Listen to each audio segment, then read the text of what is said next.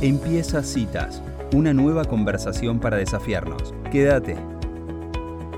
Bueno, y esta cita agroindustrial se pone interesante e innovadora porque nunca habíamos tenido en el programa alguien que nos hablara de la producción láctea en pequeños rumiantes, como definió él, en cabras y ovejas. Está en línea Carlos Larrinaga. Él es argentino, vive en Nueva Zelanda, eh, trabaja en Ote Farm, Goat Farm. No sé si lo dije bien. Bienvenido, Carlos, a Citas. Mi nombre es Elisa Peirano. ¿Cómo estás? Todo bien, Elisa. ¿Vos? Muy bien, por suerte. Bueno, no le conté a la audiencia que trabajas en salud, en salud animal, en Animal Health.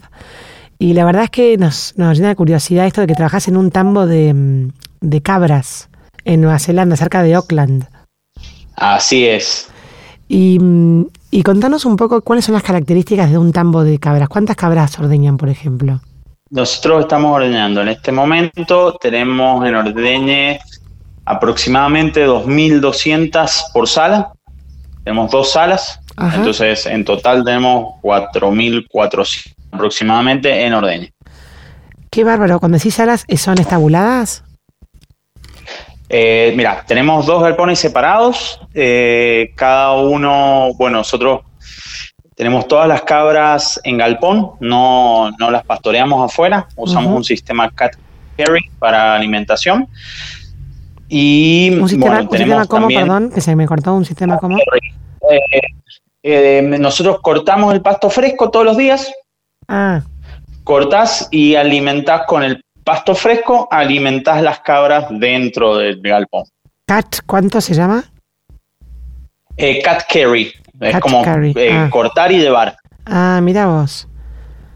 O sea que es estabulado, pero no, pero no con alimento balanceado, sino con, con pastura. Mira vos, una combinación que nunca había Con, escuchado. pas- con pasturas y también le damos un poco de alimento balanceado. Tenemos un feed wagon y ahí que es un- una mezcladora, también tirada por el tractor.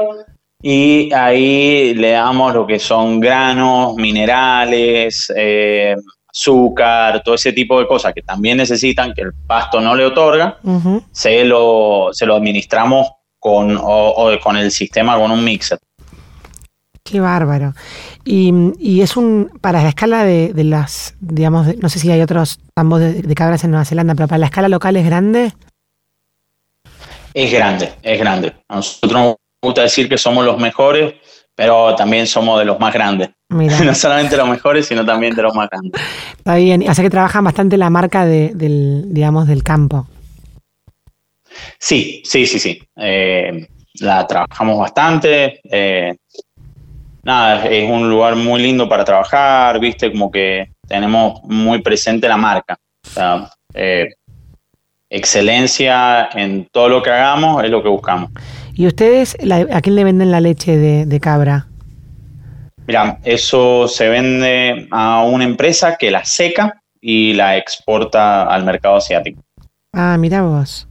No es una cooperativa, sino que es una empresa, una empresa privada. Ya, La verdad que yo estoy en la parte lechera. Lo que hacen con la leche después, yo, como te digo, sé que va leche en polvo y yo recibo lo que, que eso, la calidad de la leche que le he enviado, todo eso, pero como se manejen ellos, no, no lo sé. Qué bárbaro. ¿Y cuáles son las características, Carlos, de la leche de cabra? Que, que puedas decir eh, Mirá. propio de la leche de cabra.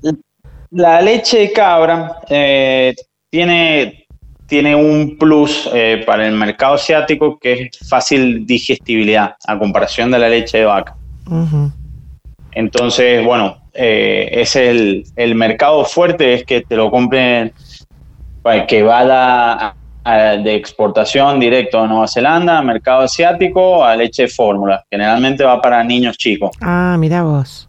Para la leche de forma. por un tema de fácil eh, digestibilidad y, y ese tipo de cosas. Eh, la leche de cabra eh, es un- una leche que es muy buena, tiene un poco, mm, tiene un olorcito, por ahí no es el de vaca, pero bueno, te otorga esto de la fácil digestibilidad y bueno, también para producir leche de cabra tenés menos emisiones, no tenés compactación de suelo, viste, te otorga, te otorga muchas cosas que hacen al cuidado del medio ambiente. Ah, como que más fácil también de gestionar como la parte del animal, ¿no? Puede ser un animal más chico. Sí, pero no al mismo tiempo, porque manejar volúmenes de animales muy grandes. O sea, el rinde un tambo de cabra en la medida en que tengas muchos animales. Si no, no, no es, no, no, no te rinde. Entonces, bueno, se apunta a tener mucha cantidad. Em, y, cuando vos decís que le dan el pasto que cortan y, lo llevan, ¿ustedes también se ocupan de las pasturas que comen las vacas o eso lo terciarizan? No, mira, yo, yo estoy a cargo de, la, de las pasturas en el campo. Em, tenemos también un feed manager que maneja el, el tema diario de cortar, llevar y todo eso. Y yo soy el que se encarga de decidir más o menos eh, cuáles son las pasturas que vamos a cortar en el momento, en una planificación, y también dependiendo de los requerimientos nutricionales de cada... Nosotros dividimos nuestros galpones, están divididos en líneas. Imagínate un galpón gigante con seis líneas adentro.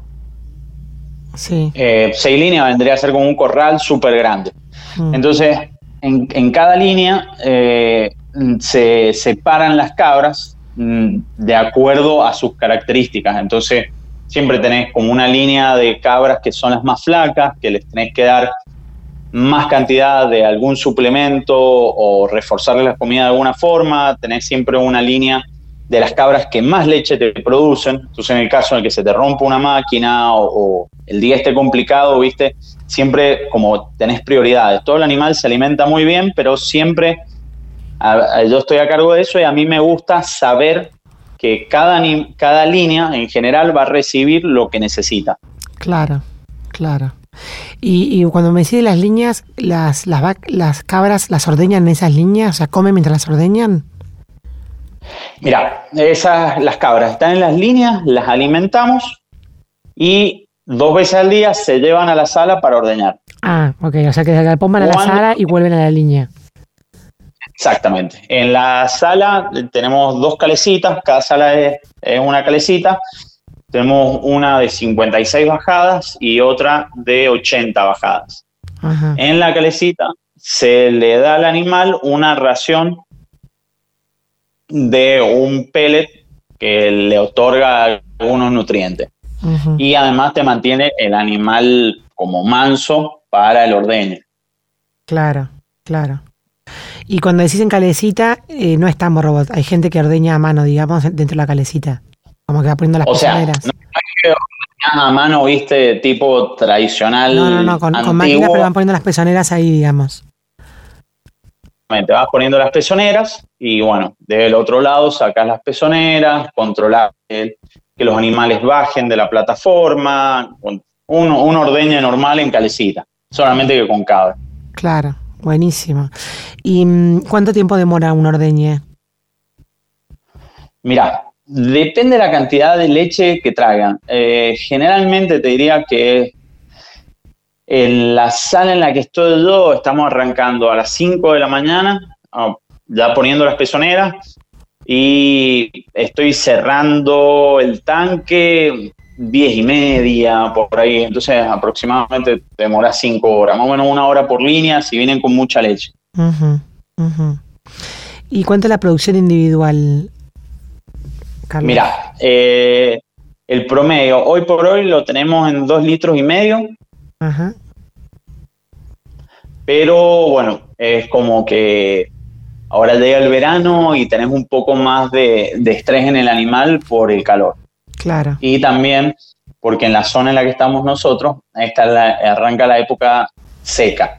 Entonces, bueno, tenés eh, el pasto que ya te va creciendo más lerdo, eh, los animales que, bueno, eh, han estado en ordeña desde muy temprano, ¿viste? Si, si se estresan, ya les cae mucho la leche, por ahí empiezan el proceso de secado natural. Entonces, bueno, ahora Ahora viene la época complicada, por, sobre todo por el tema de la pastura. Te mete mucho presión, mm, te mete mucha presión eso. Claro. Ahora, la ordeña es largo porque son muchas vacas, porque si dos litros y medio, ¿cuántos, cuántos minutos, vacas, perdón, cabras, cuántos minutos promedio tardan por cabra? Mira, la verdad es que eso no lo, no, lo, No, tengo el dato ese. Eh, yo tengo una, una plataforma que, que, por supuesto, le controlas la velocidad. Sí. Entonces es muy a ojo. Yo cuando estoy ahí veo que vienen los animales muy llenos, eh, directamente la pones despacio, entonces te aseguras que en la vuelta que da se ordene bien. Y ordeñar, claro, claro. Sí. Sí, sí, Y si tardas cinco horas en el ordeñe, ¿en, en, qué, en qué horarios ordeñan? Mira, nosotros tenemos dos ordeñas al día. Eh, estamos arrancando a las 5 de la mañana, un ordeñe, y el otro ordeñe es a las 2 de la tarde. Ajá. ¿Y cuántas personas trabajan en, ese tambo, Carlos? Mira, eh, por ordeñe necesitas de 3 a 4 personas en cada ordeñe. Eh, bueno, nosotros tenemos los ordeñadores, Estoy yo y otra persona que hacemos salud animal en las salas. Eh, también tenés un equipo de maquinistas, mecánicos, soldadores. Es como, es muy grande. Entonces, bueno, necesitas mucha gente dedicada a tareas específicas también, ¿eh? Es como que vos al tener galpones, bueno, se rompe más, no es lo mismo que tener campo. Claro. cuando las tenés a campo es por ahí un poco más, más fácil, pero en la cabra es casi imposible tenerlas a campo.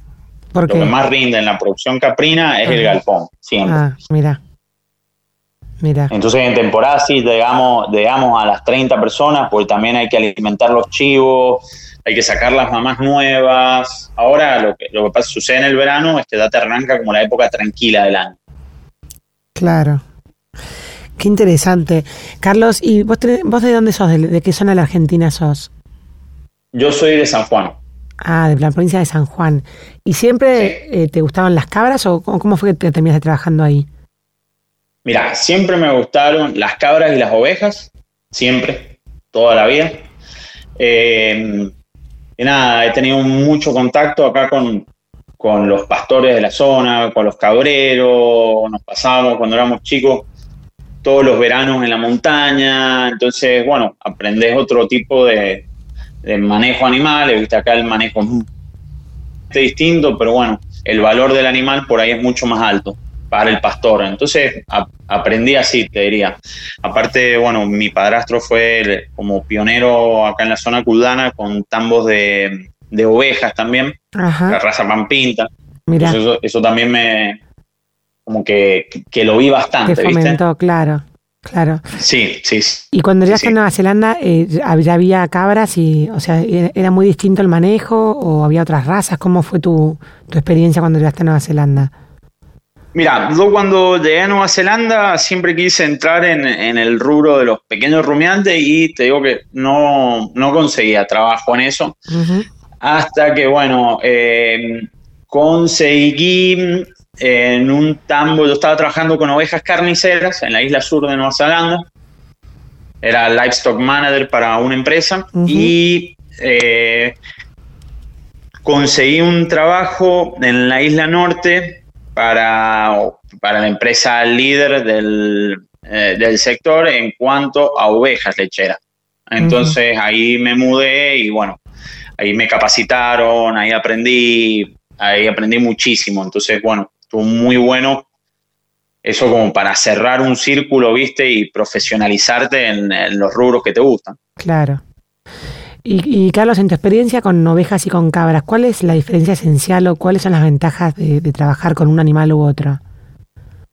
Mira, yo encuentro que, como se plantea hoy por hoy, el sistema para la oveja lechera en Nueva Zelanda es como de reemplazo de tambos de vaca de poca superficie. Entonces, en Nueva Zelanda todavía hay muchísimos tambos que son pequeños, eh, que tienen un, por ahí un problema que es, bueno, con esto de que hoy por hoy para competir necesitas como mucha producción, todo eso, eh, se vuelven muy malos para el medio ambiente algunos, porque, bueno, eh, por ahí no tenés la suficiente comida, entonces tenés que salir a comprar comida, eh, la vaca, por ahí te, cuando tenés mucha lluvia, te rompe mucho los cuadros, tenés que resembrar, tenés que meter mucho mineral y ese tipo de cosas. Y la oveja al ser un animal muy liviano, eh, de esa parte te olvidas. Entonces está buenísimo que en días de lluvia grande vos tenés, vas a un cuadro, a una parcela y no la tenés destrozada, no tenés barro, no nada de eso, usás poca agua para lavar la planta. Claro. Eh, es como más eficiente, te diría, el manejo que a la vaca. Entonces lo que se está apuntando ahora es a reemplazar este tambo chico por un tambo de ovejas con un buen número de ovejas que sea manejado por poca gente. Entonces, la oveja lechera está planteada para que se maneje con poca gente. Yo manejaba un campo de 850 ovejas y lo manejaba con mi pareja y más o menos entre los dos hacíamos todo. De vez en cuando tenías una tercera persona, pero si no, manejaba todo yo. Mirá vos, qué bárbaro. Y, mm, El de la cabra es distinto porque al vos tener un galpón, sí te requiere más gente, pues tenés que hacer mantenimiento de galpón. Ah, porque es más intensivo. Eh, es mucho más intensivo. Sí, es mucho más intensivo. Y frente al tambo, de, ovejas, el tambo de cabras, ¿qué ventaja tiene? Mira, a mí lo que, mira, te digo, la parte objetiva y la parte subjetiva. Eh, en cuanto a la parte objetiva, eh, la oveja siempre te va a producir menos leche que una cabra. Es muy difícil llegar a lo mismo, sobre todo en un sistema exterior. Pero eh, te reduce el costo, el tema de que no tenés que cortar el pasto. Y en la sala de ordeño, vos a la oveja le das lo que necesita. Y la oveja se lo come. La oveja corta muy bien el pasto, pastorea muy bien la oveja. Come lo, te come perfecto. La cabra no, al, tener otro sistema para comer la cabra, viste que se suben a los árboles, le encanta el monte, todo, le pones un cuadro hermoso a una cabra y la cabra no te lo toca. Claro va picoteando. En la oveja te limpia. Entonces, esa, parte está muy buena porque te reduce el costo, después tienes que despuntar menos las pasturas que te han dejado, te, da esa facilidad la oveja. Te da facilidad de tenerlas a exterior, que no se estresen y, ese tipo de cosas que están muy buenas. Claro. En cuanto a los subjetivos, o sea, y, y otro dato objetivo de la cabra, que si las condiciones están dadas, puedes llegar a sacar muchísima leche. O sea, puedes llegar a tener una media de 4 litros mm. sin tener una genética tan impresionante. Mira. En base a la alimentación, porque es un animal que está encerrado. Entonces vos controlás todas las variables. Claro. Y la, y la, oveja tiene la doble función, quizás después, después para la carne. La cabra no es carne, ¿no? No, no hay cabras carniceras. No, y mira, la oveja tampoco. Eh, en Nueva Zelanda especializa mucho el animal. Entonces, un animal lechero es lechero, y un animal carnicero es carnicero, y un animal lanero es un animal lanero. Claro. O sea, no. Si querés lana, andate una merino, y si querés lana de cabra, andate una cashmere. Pero no, eso del doble propósito, no. Ah, mira vos. Interesante. Buenísimo, Carlos. La verdad que hemos aprendido muchísimo con vos con este, con toda esta, esta narración que nos has hecho. ¿Cómo se llama el, campo donde trabajás, dicho en inglés, que así lo pronuncias bien? eh, Oete Goat Farm. Ah, Oete, así como suena, Oete Goat Farm. Bueno, muchísimas gracias, eh, Carlos, por esta nota. La verdad que me ha sido muy interesante. ¿eh?